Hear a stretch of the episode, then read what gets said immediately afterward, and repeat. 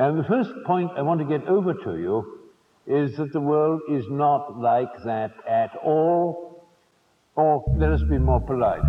The world in which I live is not like that at all. Bienvenue sur Radio Recyclerie, le podcast des idées, des débats et des écologies, à écouter en accès libre sur larecyclerie.com.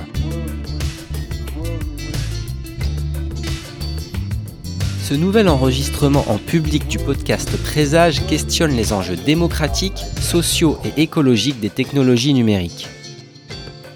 Avec la journaliste Nastasia Adjadji et le philosophe Alexandre Monin. Je vous remercie beaucoup d'être avec nous ce soir. On est sur la troisième date de ce magnifique euh, partenariat avec le podcast Présage que vous connaissez toutes et tous. Merci à vous d'être avec nous. Ce podcast sera enregistré, il sera diffusé sur Radio Recyclerie en même temps que sur euh, les plateformes d'écoute de Présage auxquelles vous êtes, je suppose, abonnés. Sinon, abonnez-vous. Je vous remercie d'être avec nous. C'est hyper important pour nous de travailler sur ces sujets. On a décidé de monter quatre dates avec Alexia cette année afin d'aborder euh, cette question. Alors aujourd'hui, le progrès et le renoncement, mais plus largement la question de la limite à nos volontés individuelles et collectives. Comment est-ce qu'on active nos volontés de changer et comment est-ce qu'on est capable de faire face à la limite de nos volontés individuelles aussi et comment on dépasse tout ça. Merci beaucoup d'être avec nous. Je vous souhaite une très bonne soirée.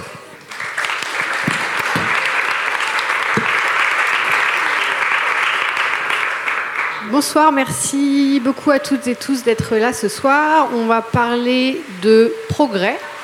Et euh, je vous dis euh, d'entrée que euh, malheureusement, Philippe Biwix a eu un, petit souci, un impondérable, et donc il ne peut pas être avec nous ce soir. Voilà. Donc on va parler de progrès aujourd'hui pour euh, notre civilisation, celle, euh, la civilisation de la puissance, des énergies fossiles, du plastique, des infrastructures, du digital, des machines. La notion de progrès est euh, globalement synonyme de progrès technologique. Pourtant, je me faisais la réflexion que quand on regarde un peu l'échiquier politique et euh, le monde social, quand on parle du camp progressiste, euh, celui euh, qui agit, bon, c'est vraiment un gros trait, hein, celui qui agit pour l'émancipation et l'égalité de tous et toutes, euh, ce camp progressiste a une position souvent assez euh, nuancée et critique vis-à-vis -vis de, la technologie alors que le camp euh, conservateur, libéral, mais aussi le camp réactionnaire peuvent euh, être plus euh, promptes à encenser l'innovation technologique et toutes les solutions qu'elle permet euh, pour l'avenir. En fait, c'est évidemment plus compliqué que ça, on va en parler. Et euh, le progrès technologique reste euh, peut-être principalement vu comme un moyen de dépasser ou de continuer à dépasser les limites euh, environnementales, tout en maintenant de façon plus ou moins ferme et assumée des normes sociales conservatrices. Et évidemment, ça permet aussi de maintenir le business as usual. Donc le questionnement sur la notion de progrès, il n'est pas nouveau, il date euh, notamment des années 60 euh, et de l'émergence du concept de décroissance. Mais malgré euh, ces 50 ans, on va dire, de développement des théories de la décroissance et des penseurs et penseuses de ces sujets, on reste aujourd'hui dans un technosolutionnisme ça reste la forme dominante de pensée et d'action et une forme de pensée qui propose sans cesse des nouvelles innovations pour résoudre les problèmes qu'elle contribue à créer. Donc ce soir, on va explorer notre relation euh, à la notion de progrès et à la technologie à travers euh, deux prismes.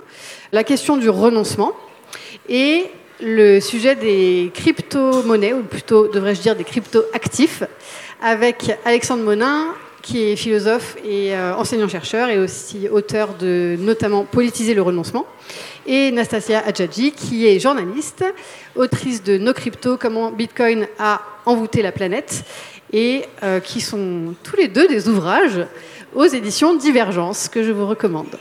Voilà, donc merci à vous deux d'être là. Est-ce que vous pouvez commencer par euh, chacun, chacune, euh, vous présenter un petit peu plus et quels sont les sujets sur lesquels vous travaillez? Bonsoir à toutes et tous. Donc moi je suis, je suis Nastasia Adjadji, je suis journaliste. Je travaille principalement sur des sujets en lien avec l'économie du numérique, avec un prisme qui s'affirme au fil des mois, qui est celui de la technocritique. Donc j'essaie d'observer les conditions de production, à la fois du point de vue de l'histoire intellectuelle, mais aussi des rapports de pouvoir économique, des technologies qui sont devenues assez ubiquitaires aujourd'hui dans nos vies. Et j'ai trouvé dans euh, l'écosystème, l'industrie, l'économie des cryptoactifs un sujet particulièrement intéressant de ce point de vue, puisque euh, c'est quelque chose qui nous a été présenté comme relevant du futur d'eux, du futur de la finance, du futur de la banque, comme une innovation incontournable, une révolution. Et il m'apparaissait que ce sujet en particulier cristallisait bien, eh bien, il cristallisait déjà un manque, c'était celui d'une lecture politique de ce champ-là. Et par ailleurs, il cristallisait bien ce que tu as qualifié de discours technosolutionniste et de son emprise dans le débat public, de cette capture du débat public par un imaginaire qui vient nous postuler que la technologie, et là donc en l'espèce des monnaies numériques, pourrait apporter des réponses fiables, solides, justes à des problématiques. Donc là, en l'occurrence, dans euh, mon sujet des cryptos, le champ de la finance, la bancarisation, euh, la manière avec laquelle circule la monnaie, etc. Et voilà, donc tout mon propos, c'est de remettre un peu de politique, une, une lecture politique de ces sujets-là, qui sont trop souvent vus par le prisme seul de la tech, voire même de la technique, et dans ce sujet-là, un peu de l'économique. Eh bien moi à mon tour, donc moi je suis Alexandre Monin, euh, je suis donc philosophe, j'ai travaillé une quinzaine d'années dans le domaine du numérique, donc ça fait le, lien avec des choses qui ont été dites et qui vont être dites euh, ce soir. J'ai notamment travaillé pendant trois ans dans un grand centre de recherche euh, français dédié intégralement aux sciences du numérique, et en fait c'est là que j'ai fait ma, ma bascule. je ne suis pas déserteur, mais je suis démissionnaire puisque j'ai démissionné de ce grand centre de, recherche. Et euh, il m'était apparu effectivement qu'il y avait beaucoup de ce que j'ai appelé à l'époque de futurs obsolètes qui étaient, euh, qui. Et euh, une des questions qui s'est posée à moi, c'était bah, qu'est-ce qu'on fait de ces futurs obsolètes-là? Comment est-ce qu'on se projette dans autre chose?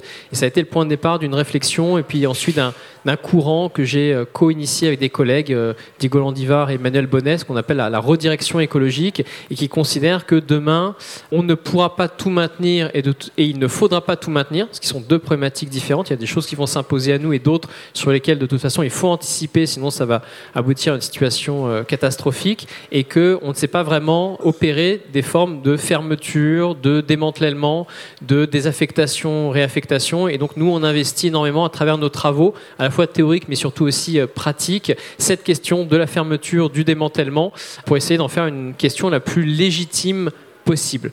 Donc voilà, en quelques, en quelques mots. Mm. Merci. Donc aujourd'hui, quand on pense à comment faire face aux conséquences euh, du franchissement euh, des limites planétaires, il y a deux grands pôles de, de solutions, avec des guillemets, qui semblent s'offrir à nous. Et tout se passe comme si on devait choisir entre d'un côté donc la désertion dont tu parlais, le refus et euh, une sorte d'émancipation totale vis-à-vis de la technologie, ou bien à l'opposé, adhérer aveuglément euh, aux promesses euh, technologiques, euh, futuristes et de fait au maintien du statu quo. Comment faire, comment faire dans le contexte aussi médiatique où c'est pas évident de faire passer des idées un peu nuancées. Comment dépasser cette opposition simpliste entre le technosolutionnisme d'un côté et la technocritique ou la technophobie de l'autre? Comment apporter de la nuance au débat? Est-ce que vous avez des pistes? Alors moi, ce débat, effectivement, on peut on peut peut-être considérer que c'est simpliste d'opposer d'un côté le camp technocritique aux euh, personnes se euh, définissant comme des technophiles un peu béats.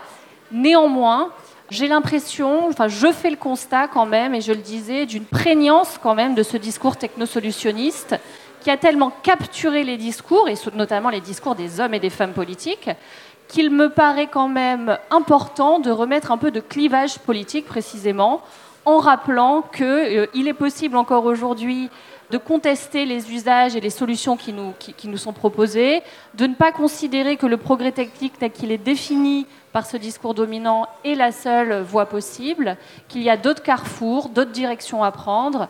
Je fais quand même le constat, et là je parle aussi du monde des entreprises, que nous sommes obsédés par le futur d'eux, le futur des mobilités, le futur de la banque, le futur des lave-vaisselle. On nous vend des choses connectées comme étant la panacée. J'écoutais encore une émission à la radio l'autre jour où on parlait de l'intelligence artificielle pour euh, mieux prédire les cancers. Mais que fait-on d'un algorithme prédictif d'IA dans un hôpital délabré où le personnel est en asphyxie, est mal payé et où les chefs de service se suicident? Donc en fait, pour moi, l'obsession sur le futur vise un petit peu à camoufler l'état de délabrement quand même de notre présent.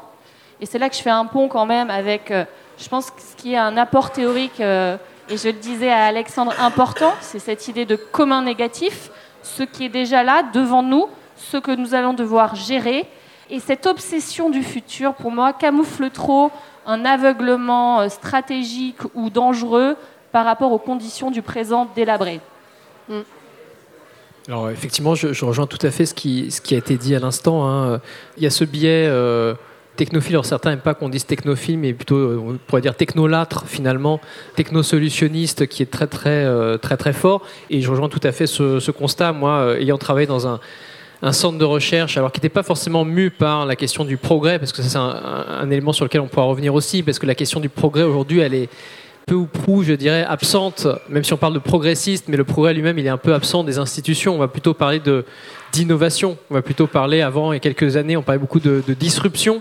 Donc voilà, c'est cette question de la destruction créatrice. Euh, on détruit pour recréer, pour produire comme ça, avec un rythme très élevé de, nouvelles innovations. Et on attend un petit peu de ça, finalement, que les solutions émergent quasiment de façon naturelle. Donc il faut organiser la destruction créatrice et les solutions vont sortir, euh, vont sortir de là.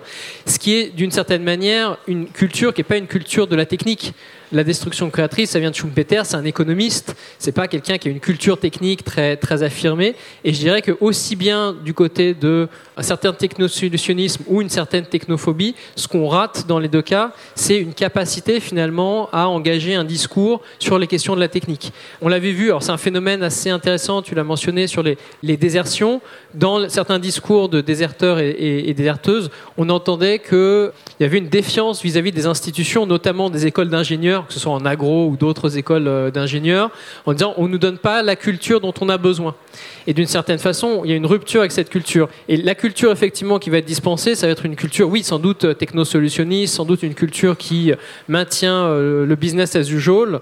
Pour autant, dans la désertion, il peut y avoir un risque d'abandonner complètement cette question de la technique parce qu'une partie des questions qui se posent à nous aujourd'hui sont aussi des questions techniques. Et donc la question qu'il faudrait se poser, c'est comment est-ce qu'on arrive à développer une culture techniques qui permettent la contestation, une culture technique qui permette aussi des formes de démocratie et donc de contestation, parce que euh, effectivement, on a deux exemples ces dernières années euh, de décisions euh, sur des, chantiers techniques qui ont été prises. Sur la 5G qui avait fait l'objet de beaucoup de contestations, c'était le président Macron qui avait dit on le fait. Il y a eu quand même deux rapports de salariés d'Orange en interne pour dire c'est une mauvaise idée qui, à mon avis, ont plus de connaissances que le président Macron sur la question, mais ça, c'est, euh, un autre enjeu. Et puis, il avait dit aussi sur le terminal 4 de l'aéroport de Roissy, donc un grand projet inutile, quand même un édifice technique, on ne le fait pas. Mais du coup, moi, je ne savais pas que le président de la République en France était élu pour trancher sur des décisions de qu'est-ce qu'on fait techniquement, qu'est-ce qu'on ne fait pas. Et ça montre bien qu'il y a un vide institutionnel, démocratique sur ces questions. Il y a un vide aussi culturel, il y a un vide politique qui permet difficilement de se les approprier. Et donc, ça, explique aussi qu'on puisse finalement évoluer entre ces deux tendances que tu évoquais, hein, entre, euh, encore une fois, ce technosolutionnisme et cette technophobie, parce que justement, on n'a pas d'institutions et de culture qui nous permettent d'aborder les choses autrement. Là, du coup, ça, ça fait émerger la question aussi de euh, comment on fait ses choix de façon démocratique. Et euh, enfin, démocratique, euh, vraiment démocratique. Et ça, c'est un enjeu qui est au centre de tes réflexions. Est-ce que tu veux Oui, bien sûr. Alors, surtout sur des, questions qui sont des questions de, renoncement, en, disant tout de suite que moi, je ne fais pas du tout du renoncement parce que ce mot peut faire peur de plein de manières différentes. Peut-être tu peux nous dire ce que tu, comment tu définis le renoncement? Alors, moi, j'entends renoncement comme fermeture, démantèlement. Pour moi, c'est tout ça, c'est synonyme. Si on a besoin de s'occuper de certains communs négatifs, certains éléments qui pèsent justement et qui dégradent l'habitabilité de, la Terre, qui euh, nous font sortir des limites planétaires, pour euh, reprendre l'expression qui a été utilisée euh, d'emblée. Et donc, leur donner une autre trajectoire, ça peut vouloir dire les fermer, ça peut vouloir dire les démanteler, ça peut vouloir dire ne plus les utiliser. Ça dépend selon les, bah, les entités auxquelles on fait, on fait face. Et donc, effectivement, de manière générale, je dirais qu'il y a des études qui montrent. Euh, alors, ces études de sciences cognitives, moi, j'ai pas forcément l'habitude. je ne vais pas vous faire le coup de Boller, le cerveau, le striatum et tout ça, euh, rassurez-vous. Je commençais à dire du mal et j'ai pas bu d'alcool encore, donc ça va pas. L'idée, c'est pas d'avoir un réductionnisme du cerveau. Par contre, c'est de dire qu'il y a des chercheurs mais dans une qui développe une approche non réductionniste en sciences cognitives. Donc la question des facteurs après se pose, hein, elle est très ouverte. Est-ce que c'est la culture Est-ce que c'est euh, bon, ça peut être plein de choses qui tendent à montrer qu'on a un biais pour envisager des transformations de manière additive et pas soustractive. Donc ça veut dire ajouter quelque chose, ça pourrait être la dernière innovation, la dernière innovation technologique, va permettre de transformer des situations. D'accord Alors que soustraire quelque chose, y renoncer, le fermer, etc., est beaucoup plus difficile à envisager. C'est vrai au niveau individuel, mais euh, c'est vrai aussi au niveau collectif. Aujourd'hui, on n'a pas vraiment de savoir, de savoir-faire en matière de fermeture. On sait innover. Alors là, de la littérature sur l'innovation, il y en a, je pense que tu as dû euh, travailler beaucoup là-dessus, il y en a énormément. Il y a de plus en plus de travaux, mais c'est comparable quand même sur la réparation, mais dans la loi, il y a la réparabilité, donc c'est des choses qui commencent à arriver. Il y a des travaux sur la maintenance, je pense au livre de euh, Jérôme Denis, David Ponty, Le soin des choses, qui est sorti l'année dernière, qui met l'accent là-dessus. Par contre, la fermeture, il n'y a pas beaucoup de... Euh, d'analyse, monographie, euh, d'ethnographie sur que fait euh, le travail d'un liquidateur judiciaire, par exemple. C'est pas la profession la plus sexy, etc. Alors que c'est sans doute euh, très intéressant et très important. Donc voilà, on, est assez largement dépourvu, et ce sont aussi des questions à la fois techniques et politiques en matière justement de fermeture. Comment on le, comment on fait ça et aussi donc en matière de protocole, de protocole démocratique. Et c'est vrai que nous, on travaille avec mes collègues et nos étudiants là-dessus, c'est-à-dire pour combler ce vide, ce manque, alors que ces questions-là se posent aujourd'hui, et même des collectivités, par exemple, parce qu'on travaille beaucoup avec des collectivités, pas forcément au niveau national, qui se poseraient cette question de faire perdurer une activité, une infrastructure, un projet, et là aujourd'hui ce sont des questions extrêmement tangibles, n'ont pas du tout de vadémécum, n'ont pas du tout de littérature, n'ont pas du tout d'exemple, n'ont pas du tout de protocole à disposition pour le faire. Donc ce vide-là, il faut le combler, le combler très rapidement et le faire si possible de manière évidemment démocratique. Et moi, je termine là-dessus j'ai l'habitude justement de distinguer trois critères pour opérer des renoncements dans de bonnes conditions. Vous aurez compris que ce n'est pas du tout des renoncements euh, moraux, individuels, etc. Je ne parle pas du tout de ça. C'est que ce soit démocratique et non pas autoritaire. Parce que du renoncement, il y en a, mais en général, quand on regarde, c'est plutôt autoritaire.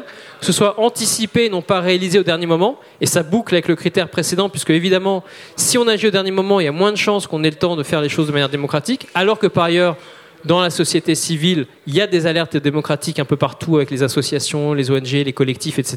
Donc ce n'est pas un problème intrinsèque de la démocratie par rapport à l'urgence climatique. Je pense que c'est important de le dire et de le répéter. Et puis dernier point, c'est de faire ça de manière disons, non brutale et non pas de manière brutale, ça veut dire prendre en compte les attachements des personnes qui sont liées à des activités, à des infrastructures, à des territoires, qu'il va peut-être falloir évacuer demain, abandonner, arrêter, euh, ce qui évidemment euh, bah, change euh, leur mode de vie, leur capacité à subsister, et donc c'est leur donner aussi une capacité à trouver d'autres modes de subsistance demain. C'est pas juste couper leurs attaches et leur dire démerdez-vous, mais au contraire d'avoir un vrai accompagnement et donc aussi une vraie politique pour choisir ce qu'on fait demain. Ce qui, ce qui est intéressant parce qu'on n'a pas forcément choisi là où on est aujourd'hui, et donc si on arrive à investir ces questions, ça veut dire que peut-être demain on peut choisir les activités qu'on va faire, ce qui n'était pas le cas précédemment. Je rebondis sur juste parce que ce que ça m'évoque, c'est qu'il euh, me semble qu'aujourd'hui, les mots sont véritablement le champ sémantique, les mots sont l'objet d'une bataille idéologique où le camp du renoncement, entre guillemets, se doit d'être sexy. Aujourd'hui, il faut rendre l'écologie sexy, n'est-ce pas?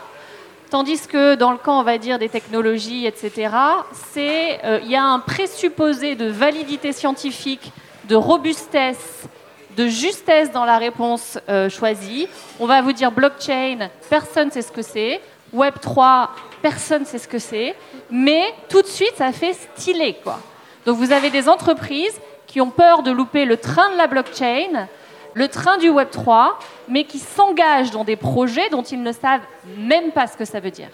Tandis que dans le camp, on va dire, du renoncement, faire adopter un terme qui est le mot de renoncement, ça demande quand même beaucoup de travail. Juste ça, ce que ça m'évoquait. C'est exactement ce que je me disais. Je me disais, il faut rendre sexy le renoncement. Mais c'est pas une L'injonction à rendre sexy est terrible. Parce qu'en fait, blockchain, c'est sexy. On ne sait pas ce que ça veut dire. Mais les gens trouvent ça stylé. Le renoncing. Merci. Pour parler un petit peu de, Bitcoin, on va pas euh, parler de la partie euh, technique parce que de toute façon, moi-même, je n'ai pas extrêmement bien compris le, détail de tout ça. Exprès. Voilà. Mais en tout cas, l'univers des, des crypto-actifs suscite depuis une dizaine d'années un énorme engouement ça serait euh, Bitcoin, en tout cas, serait une réponse à la crise structurelle du capitalisme financiarisé. Et euh, c'est un système qui est réputé infalsifiable, transparent, décentralisé, etc. Et euh, tu dis dans ton livre que Bitcoin est marqué du sceau de la pureté et du progrès. Est-ce que tu veux détailler ça? Et puis après, ma question, c'est comment expliquer la diversité des, publics qui sont adeptes des crypto-monnaies alors que, effectivement, on comprend. C'est pas euh, facile euh, d'accès, quoi. Mais justement, ça fait lien avec ce que je disais avant. Au-delà de mots qui sont somme toute assez abscons, et en plus c'est toujours des mots anglais, NFT, Web3, blockchain, ok. Le, comment dire L'enrobage de technicité. Je ne suis pas en train de dire qu'il n'y a pas d'architecture technique. En revanche, l'architecture technique et son surinvestissement par les gens de cette industrie sert, contribue à alimenter un rideau de fumée quant à l'utilité réelle de ces technologies. C'est en tout cas mon point de vue. Et donc, les gens, objectivement, ça demande du travail et de l'investissement que d'essayer de comprendre. La plupart des gens ne le font pas. Donc, ils restent dans cette espèce de zone grise de flou de compréhension. Mais on les matraque d'un marketing extrêmement bien ciblé et extrêmement puissant sur la révolution 2, le futur 2 et ne loupez pas ça parce que sinon, déjà d'une part, vous allez perdre l'argent, mais en plus d'être un gros blaireau. En gros, c'est quand même ça le sous-texte. Donc forcément, les gens y vont. Donc je, pense que tout cela participe, cette espèce de scientificité un peu euh, factice, même s'il y a dans certaines technologies, Bitcoin peut-être, euh, eh une véritable avancée technique. Mais la technique, pourquoi? C'est aussi la question que je pose dans mon livre, qu'on me fasse la démonstration de cas d'usage probants utile socialement et non prédateur sur les plans économiques et écologiques des cryptoactifs Eh bien, j'en ai pas rencontré beaucoup à ce jour. Alors peut-être que ce soir, euh, vous allez euh, m'éclairer. J'ai quelques contradicteurs en général toujours présents qui rembobinent un peu toujours les mêmes arguments. Mais à ce jour, je n'en ai pas vu.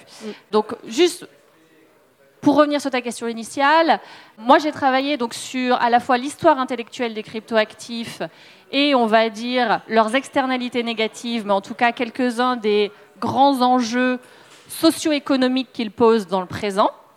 La question écologique, la question sociale, certaines problématiques économiques.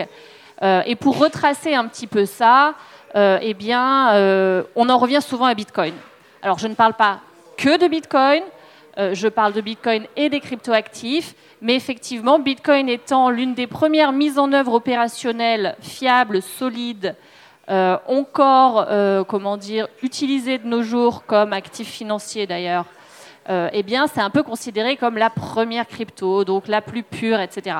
Et Bitcoin s'appuie aussi sur une mythologie très très forte, qui fait l'objet d'ailleurs d'un espèce de proto-culte postmoderne, avec, j'explique d'ailleurs dans mon livre, hein, euh, l'analogie avec la religion, à savoir euh, un prophète, Satoshi Nakamoto, dont vous avez certainement entendu parler, qui est venu livrer au monde cette technologie divine censée nous libérer du joug de la finance internationale, des marchés financiers et surtout des États et des gouvernements. C'est ensuite un évangile, donc son fameux white paper, son document technique. C'est aussi quelqu'un qui a su nourrir sa propre mythologie en disparaissant du jour au lendemain sans chercher à échanger eh bien, les, devises qu'il détenait alors que virtuellement il était euh, millionnaire, voire milliardaire. Et puis ensuite, c'est devenu véritablement une forme de culte avec une structure un peu euh, hiérarchique, comme on peut le trouver dans certains cultes, certaines églises, des discours, un jargon très très fort. Quiconque s'est un peu aventuré dans les cercles crypto aura croisé des expressions plus ou moins cryptiques, euh, faites de nombreux acronymes en anglais, voilà, de petites phrases comme ça qui servent aux gens qui en sont, n'est-ce pas, de cette communauté, à se reconnaître entre eux et à bien marquer d'ailleurs leur distance vis-à-vis des autres. Voilà, donc c'est vraiment euh, quelque chose qui est extrêmement fascinant dans les cryptos, c'est vraiment cette dimension euh, cultuelle, tout ce que ça a pu générer de symboles, d'affects, mais aussi eh bien, d'idéologie et de, et de discours. Ouais, ben justement, c'est ma, ma prochaine question. Toi, une des thèses de, de ton livre, c'est de montrer que euh, la matrice idéologique de Bitcoin est réactionnaire. en quoi? Alors, Bitcoin en particulier s'est construit en intégrant dans le code des principes économiques et politiques que je caractérise de réactionnaires. Et je ne suis pas seule à le faire. je renvoie à un ouvrage qui a été l'un des premiers à vraiment enquêter de ce point de vue avec le regard des sciences sociales et un regard vraiment beaucoup plus euh, bien, euh, ouais, des sciences humaines, quoi, et pas simplement dire c'est génial, c'est latex, c'est Bitcoin, c'est trop cool. C'est l'ouvrage de David Golumbia qui s'appelle The Politics of Bitcoin, qui date de 2016, dans lequel il fait cette archéologie un petit peu politique du code de Bitcoin, qui intègre certains principes économiques, la rigidité de la masse monétaire, ce principe de rareté, qui est présenté comme l'espèce d'amulette face à tous les problèmes économiques et en particulier l'inflation. Donc l'idée que cette masse monétaire fixe, rigide, eh bien, aurait plutôt du coup une tendance déflationniste. En miroir de ça, il y a une critique féroce euh, eh bien, des politiques monétaires expansionnistes, donc telles qu'elles sont menées par les banques centrales depuis des années, euh, à savoir faire tourner la planche à billets, qui, quand même, parenthèse euh, que je me permets, en cas de gros chocs exogènes imprévisibles tels qu'une pandémie mondiale, la politique monétaire est quand même un levier de réponse qui peut arranger un certain nombre de personnes, et en particulier les entreprises. Ce sont d'ailleurs elles qui ont tiré profit de la fameuse planche à billets et on a vu d'ailleurs une concentration des profits entre les mains de quelques individus milliardaires et quelques grosses entreprises qui est sans précédent. Donc il y a quand même là, euh, euh, à la fois la, planche à billets a servi à ce que les économies ne s'affaissent pas, elle a aussi renforcé effectivement euh, certaines, certaines dimensions prédatrices. Pour autant, euh, cette espèce de lecture des cryptoactifs comme étant une réponse à tous ces phénomènes euh, eh bien, ne fonctionne pas. Et par ailleurs, on trouve dans les discours de certaines des personnes les plus euh, idéologisées de cette communauté des racines plus, plus politiques, véritablement, sur le fait de, qui sont très poreuses avec certaines théories du complot. Il y a vraiment une porose. le complot, c'est que c'est vraiment la banque centrale et, et l'œil de Sauron, l'axe du mal, euh, une entité démoniaque, que d'ailleurs elle orchestre sciemment l'inflation via ses politiques monétaires pour spolier les masses de leur richesse, et donc que ces masses spoliées devraient se révolter nécessairement en euh, faisant l'apologie du marché libéré et euh, en se tournant plutôt vers les actifs de type numérique dérégulés. En tout cas, voilà, il y a vraiment une porosité assez forte. Bah, l'idée de Great Reset que l'on peut trouver chez certains complotistes, c'est un great reset global économique. quoi. C'est-à-dire que le collapse, c'est demain. Ton livret A euh, vaut que dalle. De toute façon, ça va être pire avec l'inflation. Et regarde les perspectives et regarde la dette. Donc, tu devrais acheter du Bitcoin. Et il y a une bonne dose de FOMO derrière aussi, Bitcoin et autres cryptos. Bon, a priori, euh, ceux qui sont sur du Bitcoin, ils vont peut-être pas trouver leur liquidité après-demain, mais ils ont fait un investissement qui, certes, très très volatile, mais tiens. Sauf qu'entre-temps, combien de milliers, de millions de personnes dans le monde ont investi dans des outils financiers toxiques accessibles en trois clics via des casinos numériques et ont perdu l'intégralité de leur mise? Est-ce que les cryptos euh, actifs aujourd'hui sont utilisés pour autre chose que de la spéculation? Bah, J'ai envie de dire que non. C'est utilisé pour faire des placements financiers de long terme par certains, qui donc hold, enfin hodl, euh, petit acronyme inversé, bon, c'est une subtilité, on s'en fout un peu, mais en gros, ils ont placé leur argent dans du bitcoin et ne comptent pas le retirer jusqu'au jour où ils seront multimilliardaires en, écriture comptable sur Internet. Sinon, euh, pardon, c'était quoi la question? Est-ce que ça sert à autre chose qu'à spéculer? Bah, Franchement, je vois pas. Qu'on m'explique. Ok. Et euh, sur l'impact écologique de la blockchain et des cryptos. Alors, euh, je, crois savoir que ce n'est pas le cas pour toutes les cryptos, mais euh, est-ce que tu peux nous dire voilà, quel est l'arrière-décor de... Alors là, pour le coup, Bitcoin est clairement le mauvais élève. En fait, il y a une forme de triangle dans tout cet écosystème de la blockchain où les trois pôles, il y a un pôle c'est sécurité, l'autre pôle c'est scalabilité, le fait de pouvoir passer à l'échelle, et le dernier pôle c'est euh, sécurité, scalabilité. Non, il y en a un troisième, je ne l'ai plus évidemment. Bref.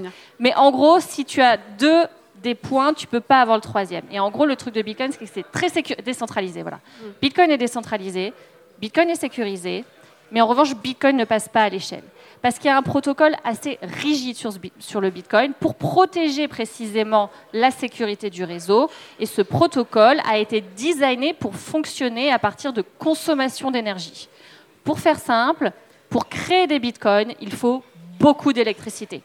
Et c'est, immuable. Ça pourrait être changé, mais on va dire que les euh, idéologues ne veulent pas le changer parce que sinon, ça mettrait en jeu d'autres problématiques que sont la sécurité et la décentralisation. Donc en fait, concrètement, miner du Bitcoin aujourd'hui, le produire, le créer, demande une consommation énergétique qui est démente. Ce qui fait que les mineurs de Bitcoin qui, au passage, se sont regroupés en conglomérats de manière à réaliser des économies d'échelle, euh, de manière à réunir les machines dans un même endroit et se mettre à un endroit possiblement où la production sera liée à une source d'énergie pas chère et fiable, eh bien ces mineurs-là se trouvent aujourd'hui dans les pôles de production d'énergie la plus sale du monde. Ça a été, en ce moment par exemple, c'est aux États-Unis, où ils vont se mettre au Texas, au Dakota du Nord, en Alaska, euh, qui fonctionnent massivement avec du charbon. Pendant un temps, quelques années auparavant, c'était euh, au Kazakhstan. Euh, là aussi, vous avez des centrales électriques très robustes parce qu'héritées du passé soviétique, mais qui marchent au charbon. Alors avant, c'était en Chine, beaucoup de charbon. Il y avait aussi des barrages quand même hydroélectriques. Il faut quand même le préciser parce qu'on me dit non, mais c'est miné à partir de renouvelables. Non, en fait, aujourd'hui, la demande en énergie de l'activité de minage est telle que le renouvelable ne pourra jamais que constituer une part marginale de la consommation.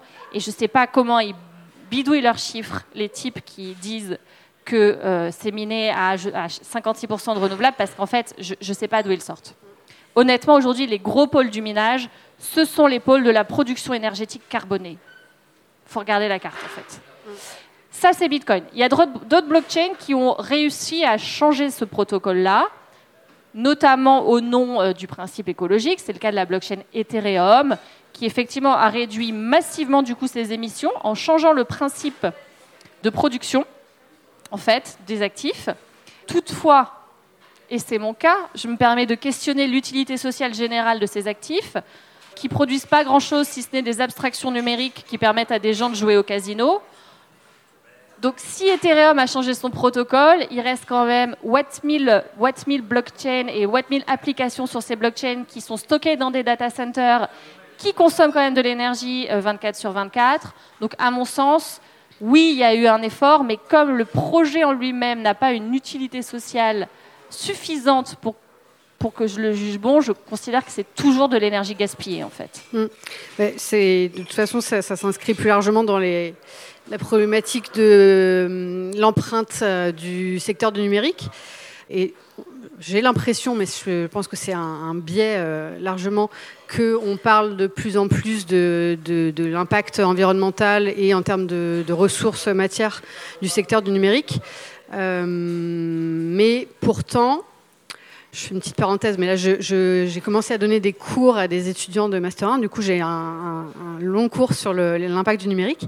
Et en fait, je me suis replongée dans ces sujets-là un peu en détail. Et c'est euh, horrible, c'est horrible.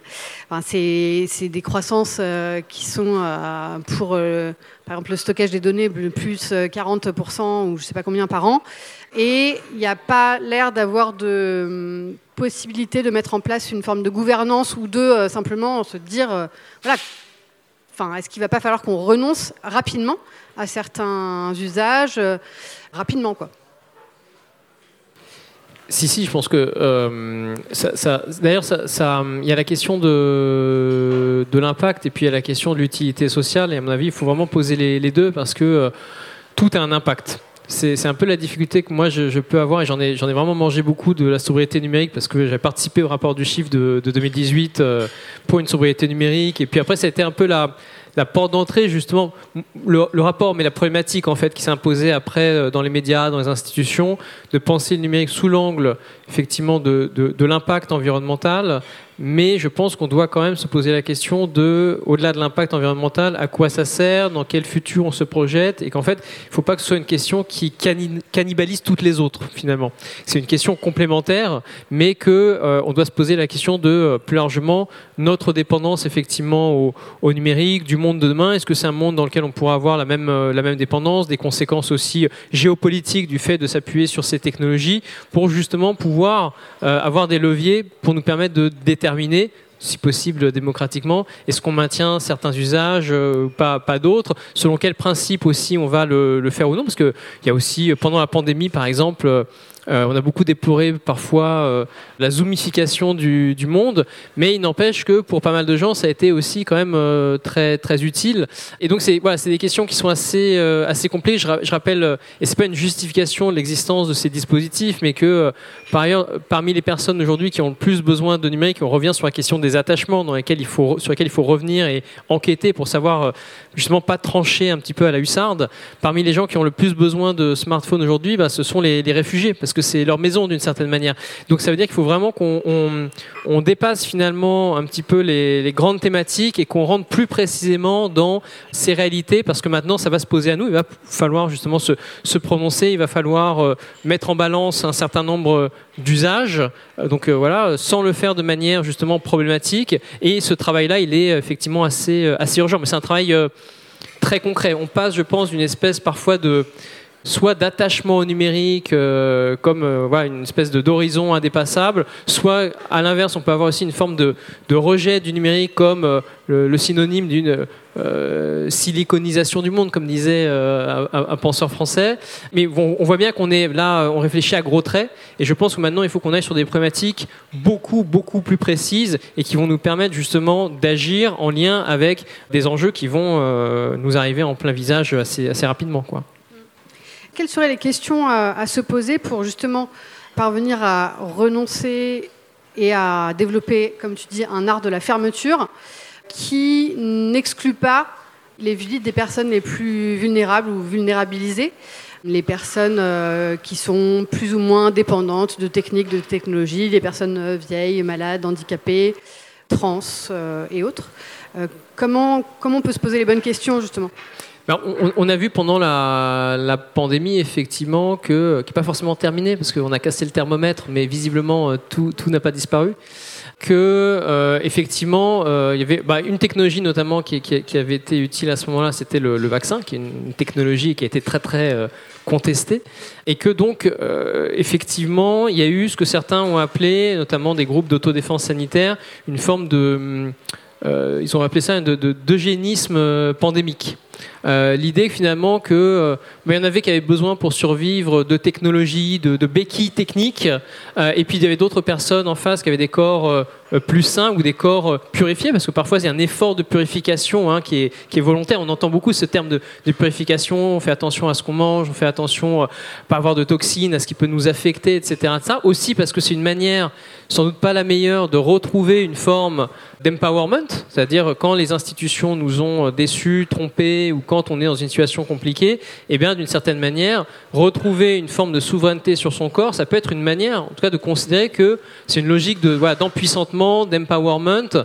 Il y a un, chercheur euh, dans le domaine des, religions aux États-Unis, son nom m'échappe là présentement et je m'en excuse, je ne peux pas le retrouver, qui fait le parallèle d'ailleurs en 2018, donc c'était avant la pandémie, c'est pas mal, entre euh, la possession d'armes à feu et justement le bien-être en disant que dans les deux cas, c'est une manière soit en purifiant son corps, soit en ayant une espèce de totem comme ça qui nous permet de nous protéger d'un environnement, de retrouver très immédiatement une forme euh, d'agir, en tout cas d'avoir le sentiment d'être euh, acteur, de pas être juste victime, de pas être euh, etc. De, retrouver une forme de souveraineté sur son corps ou sur son environnement immédiat, qui est d'ailleurs tout à fait discutable, hein, parce que dans le cas des armes à feu en particulier, mais aussi dans le cas de la purification, qui est pas un terme médical, pas certain que ça fonctionne, que ça donne les effets, les effets voulus. Donc voilà, il y, a eu toutes ces toutes ces perspectives, il y a une forme de, vitalisme aussi qui a été mise en avant, de dire bon bah voilà, bah oui, il y en a qui sont euh, plus vulnérables, plus malades, mais à la rigueur, c'est normal euh, que ces gens-là finalement euh, disparaissent. Parfois, c'était aussi le côté, c'est le symptôme d'une civilisation en crise. S'il y a des gens obèses, ben euh, fallait pas l'être. Voilà, c'est un peu leur responsabilité. vous êtes plus vulnérable face à la Covid, ben ok, vous êtes plus vulnérable, vous êtes plus vulnérable, assumez. Évidemment, pas comprendre du tout ces phénomènes-là que de les réduire à une sorte de presque de choix personnel, quoi. Je, voilà. Mais il y a eu beaucoup ces, ces discours qui ont circulé, qui effectivement nous obligent aujourd'hui à nous interroger bah, sur la place du naturel. Ça, mais c'est une interrogation de, longue date, mais aussi sur la place des technologies. Est-ce que ces technologies-là, qui effectivement pour des personnes en situation de handicap, qui ont par ailleurs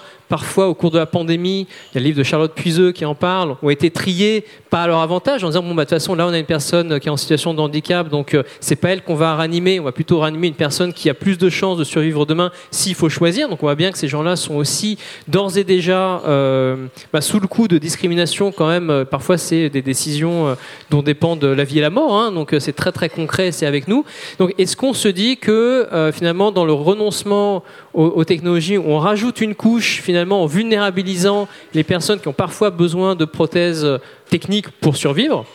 Moi, en tout cas, comme j'investis pas cette question ontologiquement, c'est-à-dire je me dis pas le monde moderne est ontologiquement mauvais, la nature est ontologiquement bonne, la technique est ontologiquement mauvaise, ou l'artifice est ontologiquement mauvais, il faut revenir à une espèce de naturalité. C'est ça qui va nous permettre de rentrer dans les limites planétaires. Je pense que de toute façon, c'est illusoire qu'on n'en est plus là, et je suis pas sûr que ça a été vrai un jour. donc, effectivement, ça nous oblige à nous positionner autrement par rapport à ces termes-là et être particulièrement attentifs aux attachements de ces populations qui sont déjà vulnérabilisées. Et loin d'être une vision finalement un peu gnangnan en disant bon bah ok mais ça nous empêche d'être vraiment révolutionnaire, je pense qu'au contraire, là où on a échoué notamment pendant la, pandémie, c'est euh, ceux qui demandaient une attitude révolutionnaire, c'est ceux qui demandaient bah, de prendre en compte euh, les conséquences de la pandémie, le, fait qu'on envoie les travailleurs aujourd'hui au front euh, pour continuer à soutenir l'économie, et dans la contestation finalement de tout ça, et dans le soutien aussi aux personnes en situation de handicap ou d'autres personnes qui sont vulnérabilisées. Je dis vulnérabilisées pour pas dire qu'elles sont vulnérables au sens où elles seraient ontologiquement vulnérables. Je pense que c'est une distinction qui est, importante par ailleurs. Euh, il y a en fait un potentiel qui est euh, effectivement euh, un potentiel révolutionnaire. Dans, son livre, Charlotte Puiseux parle de ce potentiel révolutionnaire. Il y a un livre qui est sorti aux États-Unis qui parlait de health communism, de, de communisme sanitaire, parce qu'effectivement, il y a une contestation depuis ce point de vue-là du système en place, du statu quo en place. Et donc, au, au lieu d'être le fait de faire perdurer la technique, la modernité et des choses qui n'iraient pas d'un certain point de vue euh, écologique, qui n'est pas le mien, il y a au contraire un potentiel très contestataire dans le fait de s'intéresser à ces personnes vulnérabilisées. Et donc, effectivement, quand on prend au sérieux les questions de démantèlement, de renoncement, comme je le fais, ce n'est pas pour rajouter une couche de validisme, se dire bah voilà c'est un geste viriliste, on va tout démanteler et puis bah, ceux qui qui passent, ben, tant pis pour eux ou tant pis pour elles, mais au contraire de dire comment est-ce qu'on prend ça au sérieux et comment cette prise au sérieux a elle-même finalement des implications extrêmement contestataires, extrêmement subversives, voire révolutionnaires. C'était très intéressant et je ne rebondirai pas juste sur ça, mais je te félicite pour ta démonstration. Je voulais juste revenir sur ce que tu as dit, euh, sur le fait de ne pas postuler que la technique serait ontologiquement mauvaise ou le monde moderne, et peut-être replacer une alerte tout de même sur un discours qui est souvent mobilisé dès lors qu'on a l'outrecuidance un petit peu de critiquer les nouvelles technologies, qui est ah mais de toute façon la technologie c'est neutre, ce sont les usages en fait qui comptent. Et ça c'est vraiment l'espèce d'amulette, de totem d'immunité qui est souvent brandi. Et moi personnellement je m'inscris totalement en faux contre cette idée qui est hyper dépolitisante, qui euh, passe sous silence les rapports de pouvoir, les rapports économiques de domination qui s'expriment par les technologies. Rappelons que les technologies sont aussi le lieu de conglomérats massifs que sont les big tech, que sont les GAFAM, qui captent et concentrent une richesse euh, quasiment exponentielle, puisqu'elles nous ont bien euh, envoûtés et que plus personne peut. Qui voudrait renoncer demain à son smartphone C'est un peu chaud quand même. Et puis en plus, euh, franchement, utiliser Linux, c'est relou. Donc en fait, utiliser macOS, c'est aussi cool. Donc en fait, voilà, ne pas oublier quand même que si les technologies sont politiques et que euh, l'argument que la technologie serait neutre me paraît être un paravent extrêmement critiquable, même s'il est abondamment mobilisé, euh, et notamment dans les discours politiques et, les discours un peu technolâtres, euh, comme tu, les qualifiais. Je, suis tout à fait tout à fait d'accord avec ça. Effectivement, c'est le totem d'immunité. Euh, tu as tout à fait raison de, l'appeler comme ça. Et je dirais même, c'est ça, la difficulté, c'est de marcher sur les deux jambes, c'est de, contester effectivement des techniques aujourd'hui et des projets qui sont des projets euh, qui sont, comme je disais, bah, obsolètes, qui ne devraient pas, dans certains cas, advenir. Et on ne sait pas vraiment de on sait saboter, mais ne pas faire advenir sous d'autres formes des projets, c'est pas forcément un savoir très, très répandu. Il y, euh, avait un journaliste dans les années 70 aux États-Unis, un peu en écho à ce que tu disais, qui euh, euh, disait ceci, disait la, solution est le problème. Et quand on est en régime d'innovation, effectivement, souvent la solution est le problème. et du coup, il vaudrait mieux éviter de faire advenir la solution. Et d'ailleurs, la, la meilleure chose à saboter, c'est celle qui n'existe pas encore c'est le projet qui doit être réalisé parce qu'on n'a pas besoin matériellement de le saboter. Par contre, on peut le tuer dans l'œuf. Et là, je pense qu'on a besoin de développer énormément de, savoir. J'ai une règle dans la vie qui est que dans 95% des, cas, les, choses se passent mal et dans 5% peut-être ça, se passe bien. Bah, j'ai la même règle pour les projets de recherche aujourd'hui. Ayant travaillé dans un, centre de recherche scientifique dédié intégralement au numérique, je pensais effectivement que 95% des projets qui étaient menés, on pouvait tout à fait s'en passer et en tout cas re-questionner leur, euh, finalité. Et dans le cas du Bitcoin, si je te suis, bah, on est un petit peu dans une solution en, quête de problème. Voilà, problème, oui. exactement. Et la blockchain, beaucoup de, critiques, notamment anglo-saxons, euh, de la blockchain desquels je me suis inspirée, euh, disent que c'est une solution en recherche d'un problème, très clairement. On a inventé un outil, c'est génial, on a levé plein de thunes, maintenant il faudrait peut-être qu'on réfléchisse à nos cas d'usage. Euh, or, il n'existe pas vraiment. Donc en général, soit on revend, soit on disparaît en gardant plus ou moins cet argent. Voilà. Et si je peux euh, mettre les, peut-être les, pieds dans le plat avec des, questions euh, je crois qui te concernent professionnellement au, quotidien, c'est euh, d'un autre côté, ça, rend aussi très difficile de se positionner parfois sur d'autres projets technologiques. Je pense aux ENR notamment, ou en France en particulier, c'est un sujet très très touchy, parce qu'il y a le nucléaire, parce qu'il y a des approches plus, on va dire, qui misent sur la sobriété et pas sur les questions de, techniques.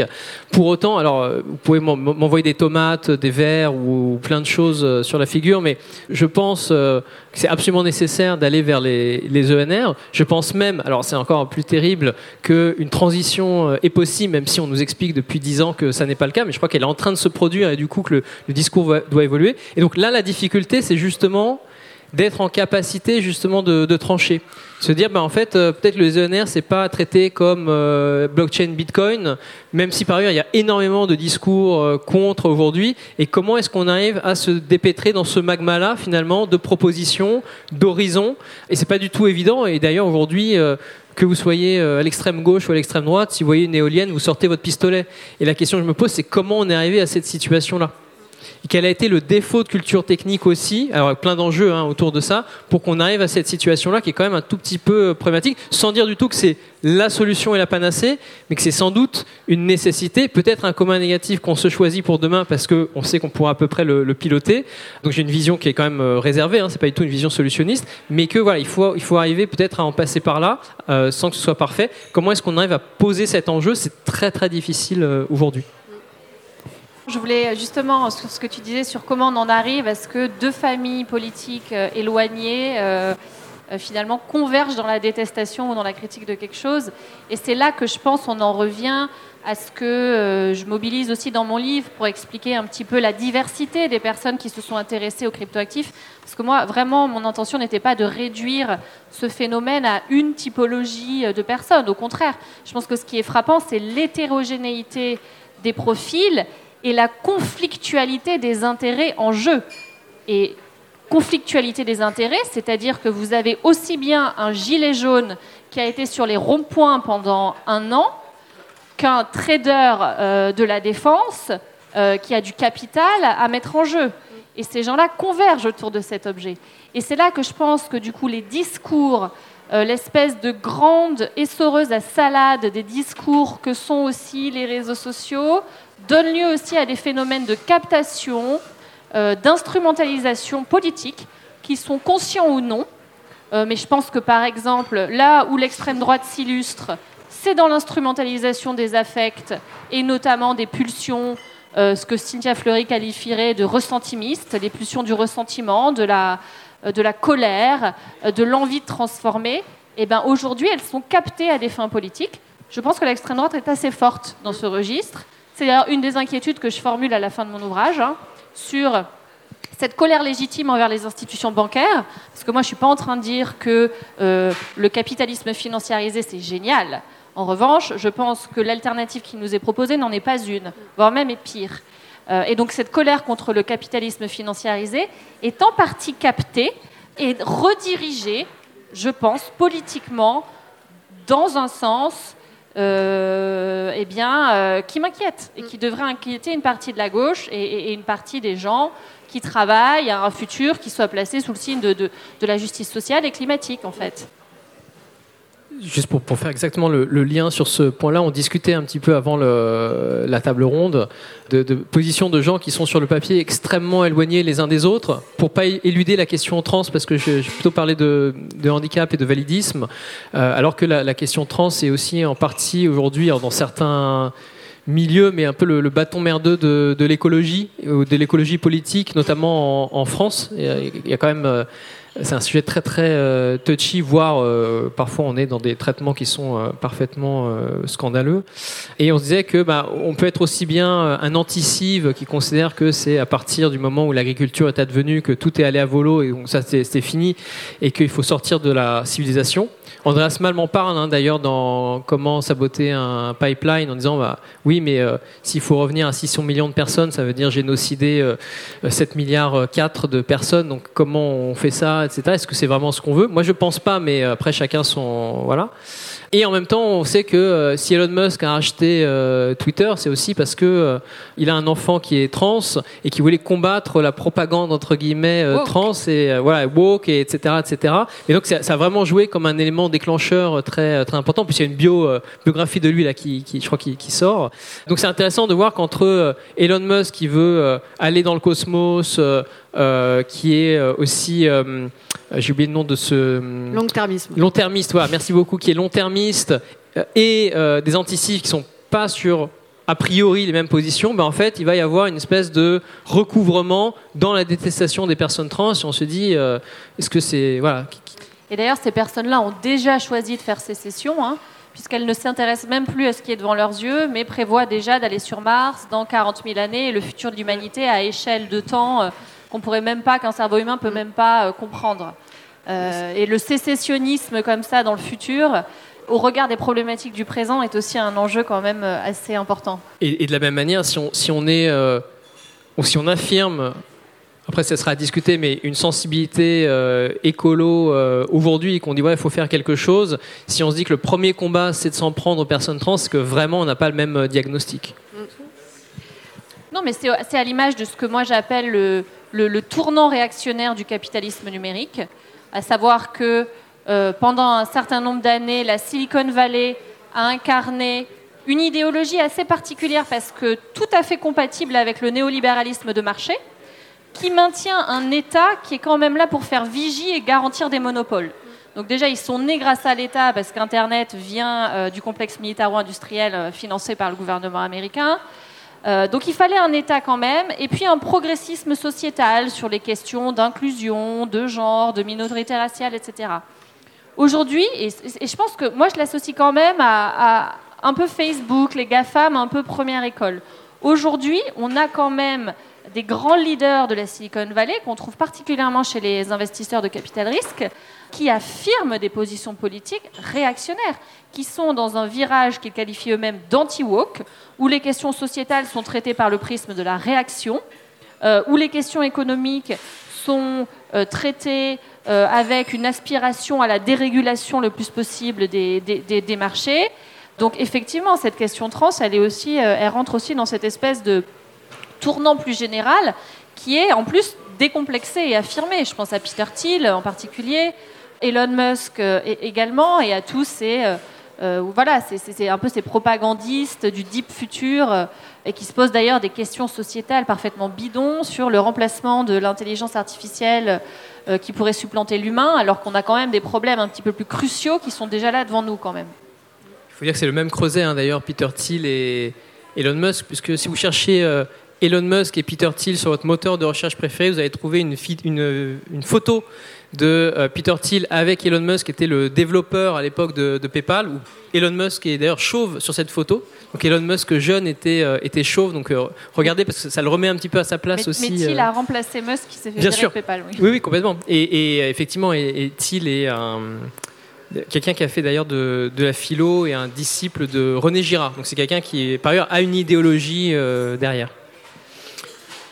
Merci beaucoup. C'était très riche. J'imagine que vous avez des questions. Non, pas de tomates, je pense. Enfin, je ne sais pas. De toute façon, c'est la fin de la saison. Qui se lance sur la première question? Ah, ça y est. Merci. Moi, je vais essayer de la formuler euh, de manière à peu près claire. Désolé, je n'ai pas eu le temps d'y réfléchir trop. Mais par rapport à ce que vous avez dit sur la notion de renoncement, je me suis pas mal posé la question en écho avec l'adaptation qu'on va devoir, euh, enfin, qui semble nécessaire vu le, les trajectoires climatiques euh, auxquelles on est confronté. Et je me suis demandé, en vous écoutant sur le renoncement, comment, par exemple, sur la question de la climatisation, on pensait la chose, sachant qu'elle n'est pas encore installée, sachant que ça peut aussi euh, nous permettre potentiellement de moins subir des choses alors que d'autres régions du monde ne l'auront pas. Et du coup, comment vous conciliez Je ne sais pas si on appelle ça un progrès ou un palliatif, ou je ne sais pas quel est le terme le plus approprié, mais comment vous pensez cette euh, notion d'adaptation au regard du renoncement? Voilà. Alors, merci beaucoup pour cette question. D'emblée, je précise que je n'aurais pas un avis euh, définitif sur la question de la climatisation, qui effectivement me semble plutôt être une forme de de maladaptation, mais de facto, quand on regarde par exemple dans certaines euh, régions du monde, je pense notamment au Pakistan, où il y a des gens qui survivent parce qu'ils ont la climatisation. Je ne me verrais pas, moi, à ma place, dire euh, Mais regardez, euh, vous êtes en train de, polluer le CO2 dans l'atmosphère, alors qu'ils utilisent ces dispositifs pour survivre. Et donc, je crois que ça montre justement la difficulté à travailler sur nos attachements, ici, en l'occurrence, des attachements vitaux qui sont liés à une réalité technique qui n'est pas spécialement vertueuse. Et qu'est-ce qu'on fait de cette triangulation, en fait? Donc là, comme ça, je pense qu'il faut euh, enquêter, mais justement enquêter sans avoir forcément affirmé d'emblée une solution facile en disant bah il faut en sortir parce que voilà que les Pakistanais commencent les premiers et puis nous on regardera comment ça se passe. Ce pas, ce sera pas ma position. Donc d'aller regarder concrètement est-ce qu'on peut imaginer euh, des alternatives, de comprendre effectivement que ces attachements là c'est pas juste du confort parce qu'il y a toute la thématique du confort avec laquelle effectivement moi j'ai du mal. Là on est vraiment sur euh, la survie donc c'est quand même un petit peu un petit peu autre chose, mais de facto c'est sans doute un exemple par ailleurs de maladaptation au sens où effectivement c'est une adaptation à quelque chose qui demanderait en fait du point de vue de, de l'atténuation à ne pas exister. Mais euh, voilà, est-ce qu'on aura le, choix demain? Bah, Ça va être tous ces arbitrages-là qu'il va falloir traiter. L'idée c'est de les traiter avant qu'on soit sur une trajectoire où on est forcé de renforcer notre attachement de manière vitale à quelque chose qui n'est pas viable au plan environnemental puisque ça, ce serait problématique. Et si on multiplie évidemment ce type d'attachement, on va être, on va être mal. Donc, qu'est-ce qu'on peut faire pour éviter ça? Il y a, euh, je disais, deux scénarios à distinguer hein, sur la question du renoncement. C'est vraiment un peu à la serpe, mais c'est pour vous donner une idée.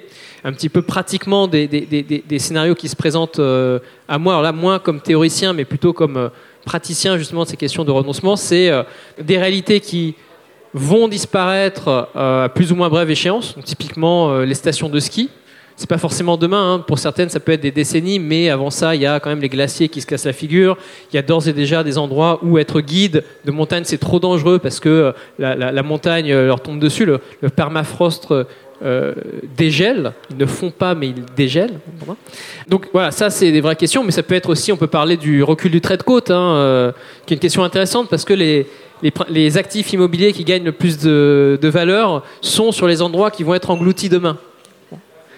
Euh, la spéculation de la catastrophe. C'est alors, mais même, euh, c'est d'ailleurs sur les, endroits, sans même spéculer euh, juste sur la trajectoire du prix de l'immobilier, où en, trait de côte, évidemment, on a des choses qui vont être très très valorisées, mais qui sont extrêmement fragiles du point de vue de leur, de leur viabilité. Et puis d'autre part, des éléments où là, il faut anticiper pour éviter de se retrouver justement dans une situation trop difficile. On peut parler un peu du, ZAN, le zéro artificialisation net, avec cette idée, alors qui est très débattue, je ne vais pas rentrer dans le détail, mais euh, qu'il ne faut pas euh, artificialiser tous les sols parce que du point de vue de la sécurité alimentaire et d'autres usages, ça va être problématique. Et avant d'en arriver à atteindre ce mur-là, euh, il faut prendre des mesures contraignantes qui ont été prises qui vont pas assez loin pour les uns, mais pour les collectivités qui, les prennent, c'est le bout du monde. C'est vraiment une révolution pour elles euh, tout à fait difficile à encaisser. Donc voilà, comment est-ce qu'on arrive à euh, agir sur ces ces deux volets?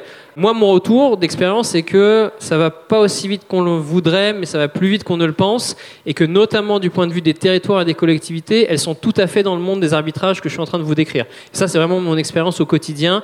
Elles sont dans ce monde-là, et de ce point de vue-là, il y a un vrai décrochage avec ce qui peut se passer à un autre niveau, au niveau national, au niveau de la politique, euh, voilà, des, des partis, qui n'est pas du tout ancré sur ces problématiques, mais qui sont, qui sont là, sur des questions euh, d'eau, sur des questions de. Voilà, questions qui se multiplient, et il faut euh, arriver à, accompagner ces acteurs-là, à le faire de manière démocratique et à en profiter, si possible, c'est le but, pour détricoter le statu quo qui a conduit à cette situation. Et c'est tout l'enjeu de ne pas se limiter à l'adaptation. Peut-être juste une note pour pas être trop long, qui par ailleurs souvent dans nos milieux va être présenté comme quelque chose d'horrible, il faut savoir qu'au niveau financier, au plan mondial, l'adaptation, c'est 5% des crédits et l'atténuation, c'est 95%. Donc on a l'impression que tous les gouvernements ont misé sur l'adaptation parce qu'ils veulent plus agir, mais en fait, le GIEC lui-même dit qu'il faut plus miser sur l'adaptation et pour avoir discuté avec des territoires qui sont d'ores et déjà en difficulté aujourd'hui, je me souviens d'une discussion avec euh, le département de Seine-Saint-Denis sur ces questions, eux me disaient l'atténuation c'est très bien, mais c'est plutôt pour ceux qui vivent bien et qui ont des moyens et qui peuvent se dire on va atténuer les catastrophes, et ceux qui sont déjà dans la panade aujourd'hui avec des publics vulnérabilisés ont besoin qu'on aille aussi quand même un petit peu sur l'adaptation. Donc c'est des questions qui sont, euh, c'est des zones grises quoi, c'est pas blanc ou noir, c'est voilà. Non, je voulais juste rebondir parce que quand euh, tu parlais du prix de l'immobilier sur le littoral qui augmente alors même que ces territoires sont engloutis, moi ça me fait penser à cette anecdote que le, propriétaire de la langue de terre au niveau du Cap Ferré, je ne sais pas si vous voyez la langue de terre vraiment euh, qui, rentre dans l'océan et, derrière il y a le bassin d'Arcachon, donc c'est très très prisé euh, d'une certaine bourgeoisie et des patrons du CAC 40. Et eh bien celui qui a acheté la dernière maison sur la langue de terre, c'est Xavier Niel. Et il a dû batailler avec la mairie pour acquérir cette bâtisse dont on sait pertinemment, et la mairie ne voulait pas lui vendre, qu'elle va être engloutie, cette baraque. Donc est-ce qu'il n'y a pas une forme d'accélérationnisme en mode moi je suis riche, je m'en tape, j'en profite jusqu'au bout, à acheter plusieurs millions cette propriété versus peut-être allouer cette somme à je ne sais quoi d'autre? Mais c'est de ce côté, en fait, moi je m'en tape, je suis riche, je vais acheter la dernière baraque sur la, langue du Cap Ferré. Euh, je suis le cosmonaute de l'effondrement, quoi. Je... après, il y a une vraie difficulté aussi qui est que pour une anecdote euh, liée à, quelqu'un qui possède une maison euh, comme ça en, Bretagne et qui va être englouti dans quelques temps, me disait ben, le, tous les voisins savent que le, ça va être englouti, mais le premier qui parle fait s'effondrer le prix de l'immobilier pour l'ensemble finalement des, voisins. Donc c'est compliqué aussi parfois de, d'être le premier qui va faire que le marché va, va s'effondrer. Euh, merci pour tout ça. Moi, je me pose une question sur euh, justement cette notion des attachements et comment on détermine un peu euh, les critères de légitimité, on va dire, de où est, où est, enfin jusqu'où l'attachement justement est légitime et peut mener à ne pas aller jusqu'au renoncement. Surtout vu l'état de, polarisation, et vous avez commencé à en parler de la société aujourd'hui où il y a des visions qui sont complètement inacceptables pour un camp comme pour l'autre, que ce soit sur des considérations euh, politiques, euh, de vulnérabilité, etc. Euh, comment on installe un débat démocratique sain pour justement déterminer jusqu'où peut aller un attachement légitime à, quelque chose, voilà. Alors je réponds avec plaisir. Est-ce que vous pouvez me montrer où vous êtes? Parce que je suis complètement myope et ok, merci. Alors oui, oui, vous avez tout à fait, euh, tout à fait raison. L'idée, c'est pas du tout de dire on prend en compte les attachements pour ne pas agir. C'est au contraire de prendre en compte au maximum les attachements pour agir, voire même pour trancher à un moment donné s'il n'y a pas d'autre choix que de trancher, mais en sachant où on place la conflictualité. Euh, donc c'est un élément, dans tous les cas, c'est une boussole qui va être importante. Ça ne veut pas dire qu'il n'y a pas de conflictualité, mais ça veut dire qu'éventuellement, s'il faut exproprier Xavier Niel de sa maison euh, là-bas, c'est pas forcément euh, dramatique. En tout cas, de mon point de vue, c'est pas le plus grave. Donc par exemple, je prends un exemple très, très concret de travail qui a été réalisé. D'une part, le premier point, c'est de dire que c'est pas moi ou mes collègues ou d'autres personnes qui, de l'extérieur, disons quels sont les attachements des personnes impliquées. L'idée, c'est d'enquêter avec les personnes qui sont liées à un certain nombre de choses dont la trajectoire est compromise, pour des raisons de viabilité environnementale en particulier, et de leur permettre d'exprimer des attachements. Il y a un travail qui a été fait, par exemple, notamment par mon collègue Diego Landivar et quatre étudiants et étudiantes de la formation que, que je dirige sur euh, alors quelque chose que normalement tout le monde aime, ce sont les piscines municipales. C'était à, à, Grenoble. Alors je peux en parler parce que le travail qui a été fait est maintenant officiellement disponible. Et en fait, la mairie se posait des questions en disant non. Alors évidemment, l'idée c'est pas de dire que les piscines municipales c'est le premier truc à cibler, mais elle se disait là on a des piscines qui atteignent leur demi-vie donc qui, commencent à devenir vétustes, est-ce qu'on les détruit pour les reconstruire? Et dans 40-50 ans, est-ce qu'on aura les moyens de continuer à faire ça? Et la réponse, vraisemblablement, en tout cas, c'est pas un oui franc et massif. Et du coup, on a un acteur là qui ne sait pas quoi faire. Parce qu'en même temps, a priori, une, une piscine municipale, c'est pas une centrale à charbon. C'est pas euh, une usine pour miner du bitcoin euh, euh, en Ouzbékistan ou au Texas. Et du coup, il y a des vrais attachements. Et donc là, il y a un travail qui a été fait avec des citoyennes et des citoyens, avec des personnes qui vivent aussi de l'existence de la piscine, parce qu'il y a aussi des gens invisibilisés, ben, des plombiers, des piscinistes, des chauffagistes qui ont leur euh, mode de subsistance qui dépend directement de ces infrastructures et qu'on peut oublier, hein, parce qu'il n'y a pas que les usagers, il y a aussi des professionnels qui, vivent de tout ça. Il faut regarder, les infrastructures, c'est toujours ce qui est caché, donc il faut regarder aussi euh, ce que ça révèle. Et le travail qui a été fait, c'était justement de permettre à tout un chacun, toute chacune, de d'exprimer les attachements. Et notamment, ce qui est ressorti, c'est qu'il y avait un attachement fondamental sur lequel les gens n'étaient pas forcément disposés à négocier. C'était, et d'ailleurs, ça fait partie des missions des, des mairies, que les, les, les, les personnes, notamment les enfants des classes populaires, puissent continuer à apprendre à nager parce que c'est d'abord une, une, obligation pour les mairies et ensuite c'est une question de justice sociale et de sécurité. Parce que euh, c'est pas forcément des enfants qui ont la possibilité de d'aller à la mer, d'apprendre avec un moniteur et puis finalement voilà. Donc ce point-là a été jugé comme très important et un point qui a été jugé comme nettement moins important, c'est-à-dire qu'il y avait nettement moins de, de poids. Et c'est là où justement le côté euh, on est très riche, mais oui, mais c'est des attachements de peut-être 5 personnes, 10 personnes, etc. Donc forcément, en termes d'attachement, ça va moins peser. Donc il y a quand même quelque chose qui joue ici. Mais c'est pas le seul critère, hein, le poids, mais voilà. Euh, un attachement qui a été jugé comme étant moins important, c'était le fait que toutes les piscines municipales n'ont pas forcément à faire 5 mètres de profondeur pour que tout à Grenoble puisse accueillir un club de plongée sous-marine une activité qui va être quand même liée à une certaine population, pas forcément l'activité la plus, la plus populaire. Donc est-ce qu'on doit adapter l'ensemble des infrastructures spécifiquement à cette population-là? Ben Là, la réponse était pas forcément du tout. Et derrière, l'idée c'est pas de dire voilà la solution, voilà vers quoi il faut aller, mais c'est de permettre aux gens de s'approprier en fait cet enjeu, cette trajectoire, et de dire ben, est-ce qu'on pourrait aussi maintenir les services rendus par exemple par cette infrastructure sans l'infrastructure? Donc par exemple en sécurisant des plans d'eau. Alors on perd la chaleur, mais on gagne quand même la possibilité de se baigner et d'assurer ce service qui est jugé comme étant fondamental. Donc après, il y a plein de réponses. C'est pas mon rôle, c'est pas de dire quelles sont les réponses que les citoyennes et citoyens doivent poser. Et les piscines municipales à Grenoble, c'est un sujet particulièrement polémique euh, par ailleurs. Hein, donc euh, voilà.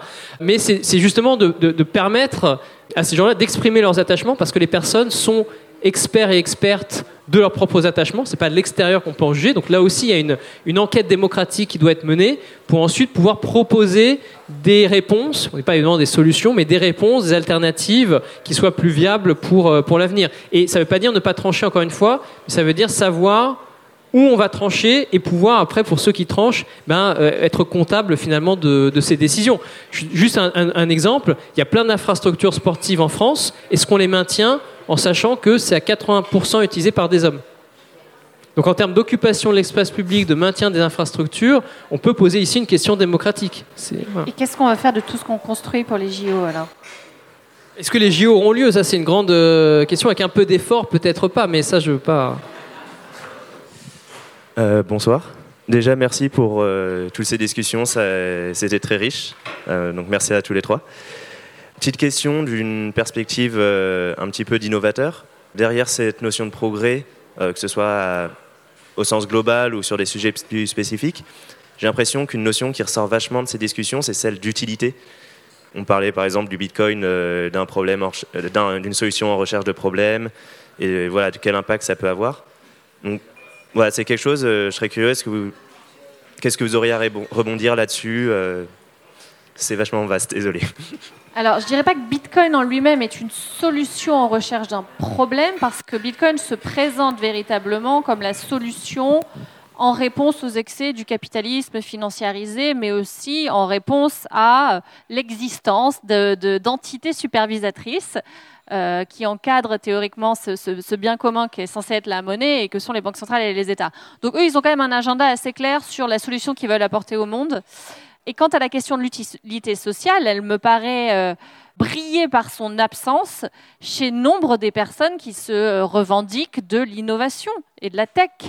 Combien de startups aujourd'hui En fait, déjà, il faut savoir que le modèle économique de la startup, c'est quasiment fait pour mourir. Euh, que sur 80, sur 100 qui s'alignent sur la ligne de départ, euh, eh bien 99 vont mourir. La dernière, peut-être qu'elle va émerger comme quelque chose d'utile en apportant réellement au service. Mais en attendant, c'est vraiment un modèle économique et une manière de concevoir les modèles entrepreneuriaux qui est basé sur euh, consommer des ressources, quoi. Enfin, des ressources humaines en plus, et pas seulement des ressources économiques. Donc cette question de l'utilité sociale, je pense qu'on devrait aussi la, la placer à cet endroit. Et j'aimerais bien qu'il y ait des start-upers euh, qui, m'expliquent aussi euh, combien se retrouvent euh, dépités en carafe, sans travail, et en ayant eu conscience de participer à un modèle darwiniste as fuck. Enfin, c'est... Je sais pas ce que tu as à dire là-dessus d'ailleurs. Je peux partager mon expérience dans le domaine de la recherche parce qu'on pourrait se dire que le domaine de l'innovation, la French Tech, c'est très très différent de, la recherche. En fait, pas tant que ça, c'est assez, assez proche. Euh, alors il y a quelques années, je ne sais pas si le chiffre est encore juste aujourd'hui, mais une start-up, je crois que ça durait trois ans, puis ça mourait. Donc, euh, mais bon, peu, peu, peu importe à la rigueur. Mais il se trouve que en fait, si, puisque aujourd'hui un projet de recherche, ça dure trois ans aussi, et puis en fait, euh, ça meurt. Et en fait, on est dans une économie qui est assez, assez proche finalement de cette économie très dispendieuse que tu, que tu évoquais, euh, et qui ne se pose à aucun moment la question effectivement de l'utilité des projets de recherche, la question notamment des livrables, parce qu'on a intégré dans la recherche cette logique de l'innovation et de la destruction euh, créatrice, cette logique aussi de l'investissement. Il y a des gens sur qui on peut investir comme euh, dans le domaine des startups. Hein, les startups, on peut investir avec du capital risque et puis voilà. Dans le domaine de la recherche, il y a des gens à qui on peut décerner des financements et d'autres non, donc ils sont euh, bankable, mais finalement ça se ressemble beaucoup. Pour donner une anecdote euh, là-dessus, peut-être rigolote pour terminer, parce que pour donner un peu de matière à ça, moi j'avais été sollicité par des étudiants qui avaient, oh, j'ai déjà parlé de ça ailleurs, mais c'est rigolo, donc bien pour finir, qui étaient des étudiants en ergonomie et qui voulaient évaluer du point de vue de l'ergonomie des interactions machines, euh, un projet de recherche qui était mené dans mon ancienne équipe euh, chez Inria. Et ça, moi, j'avais dit, vous êtes sûr que je voulais, mon avis parce que euh, moi, je trouve que ce projet n'a ni queue ni tête, qui ne devrait pas exister. Alors, du coup, ils étaient contents parce qu'ils avaient un peu un autre son de cloche. Et c'est pour vous dire un petit peu comment ça fonctionne. C'était un projet dans l'équipe, il y avait des gens qui faisaient de l'analyse de, de tweets avec de l'analyse d'argumentaire, de la logique linéaire à la Jean-Yves Girard, pour les gens qui, connaîtraient. Il y avait euh, de la détection de, travail sur les traitements automatiques des langues naturelles, langage naturel. Euh, il y avait euh, un casque qui avait été produit dans le cadre d'une thèse qu'on pouvait mettre sur la tête de quelqu'un et puis on voyait un petit peu les zones de son cerveau qui, qui s'activaient. Et puis il y avait des gens qui voulaient travailler sur l'argumentaire des tweets pour euh, trouver un peu les bons arguments au-delà de, des polémiques, pouvoir analyser. Euh, et donc ils ont mélangé tout ça et ils se sont dit, on va faire débattre les gens en leur mettant, il faut imaginer, hein, on te met un casque, on me met un casque, on se, on se fait face comme ça. Et puis ce qu'on se dit est analysé par des machines qui traduisent ça de manière informatique, qui extrait les arguments. Et je peux voir par exemple si à un moment donné tu es en train de t'énerver et que tes arguments sont moins bons, je dis attention, c'est-à-dire tu es en train d'être irrationnel parce que je peux le voir, euh, je peux voir à l'écran. Et la question que j'avais posée, c'est mais qui va utiliser ça? Pourquoi est-ce qu'on fait ça finalement? Ça, va servir, euh, ça va servir qui? Avec en plus plein de présupposés, à savoir que euh, rationalité euh, et émotion, ça va pas ensemble, etc. Ça, sont des choses assez douteuses. Il dit mais en plus en France, il y a, la CNDP qui organise le débat, le débat public, donc avec des règles, etc. Évidemment, personne n'avait été voir comment ça fonctionnait, mais c'était bien de faire une espèce de Frankenstein avec tous ces éléments et se faire plaisir avec un projet de recherche. évidemment, en plus, les projets ne sont pas évalués sur leurs résultats c'est important quand même de le savoir. Et ils sont évalués bah, en fait, sur le fait d'avoir eu le projet. Que si vous avez eu le projet, peut-être que vous aurez le projet suivant, mais à la rigueur, ce que devient le projet, c'est pas du tout ça qui compte. Donc, on est vraiment dans une logique spéculative et d'investissement. Du coup, effectivement, euh, je pense qu'on peut largement questionner toutes ces institutions et ce mode de fonctionnement. Et pour remobiliser l'exemple que je donnais euh, en introduction, euh, aujourd'hui, on a quand même nos plus brillants cerveaux issus de l'élite scientifique qui travaillent, pour certains hein, et certaines, sur des modèles très euh, perfectionnés d'intelligence artificielle, d'algorithmie, etc. parfois en, expliquant que leur champ d'application, ça va par exemple être la santé. Mais dans quel hôpital public vas-tu implanter ton système surperformant au vu du contexte qu'est l'hôpital public? À part dans la micro-clinique privée euh, accessible par 1% de la population. Donc en fait, si on ne prend pas en compte aussi ce réel-là, ce réel social, ce réel politique, eh bien, la technologie ne sert que comme agent de la perpétuation, voire de l'accentuation des inégalités sociales. Puisque, en fait, ton super modèle d'IA qui va permettre d'anticiper ton cancer, eh bien, ce seront encore une micro-minorité de gens qui y auront accès. Donc, c'est aussi là que la question de l'utilité sociale, à mon sens, se pose. Euh, et, j'ai mobilisé l'hôpital, mais, mais, ça s'applique partout en ville, en fait. Euh, dans d'autres exemples, comme par exemple la ville, la mobilité, etc. On peut le décliner.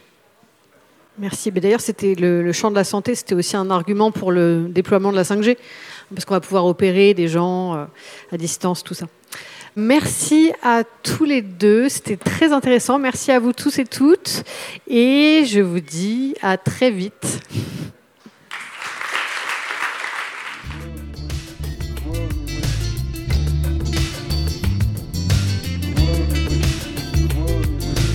Merci pour votre écoute. Toutes nos émissions sont disponibles en podcast sur larecyclerie.com. Vous pouvez également suivre nos actualités sur Facebook, Instagram ou encore mieux, venir échanger avec nous à la recyclerie au 83 boulevard Ornano à Paris, métro porte de Clignancourt.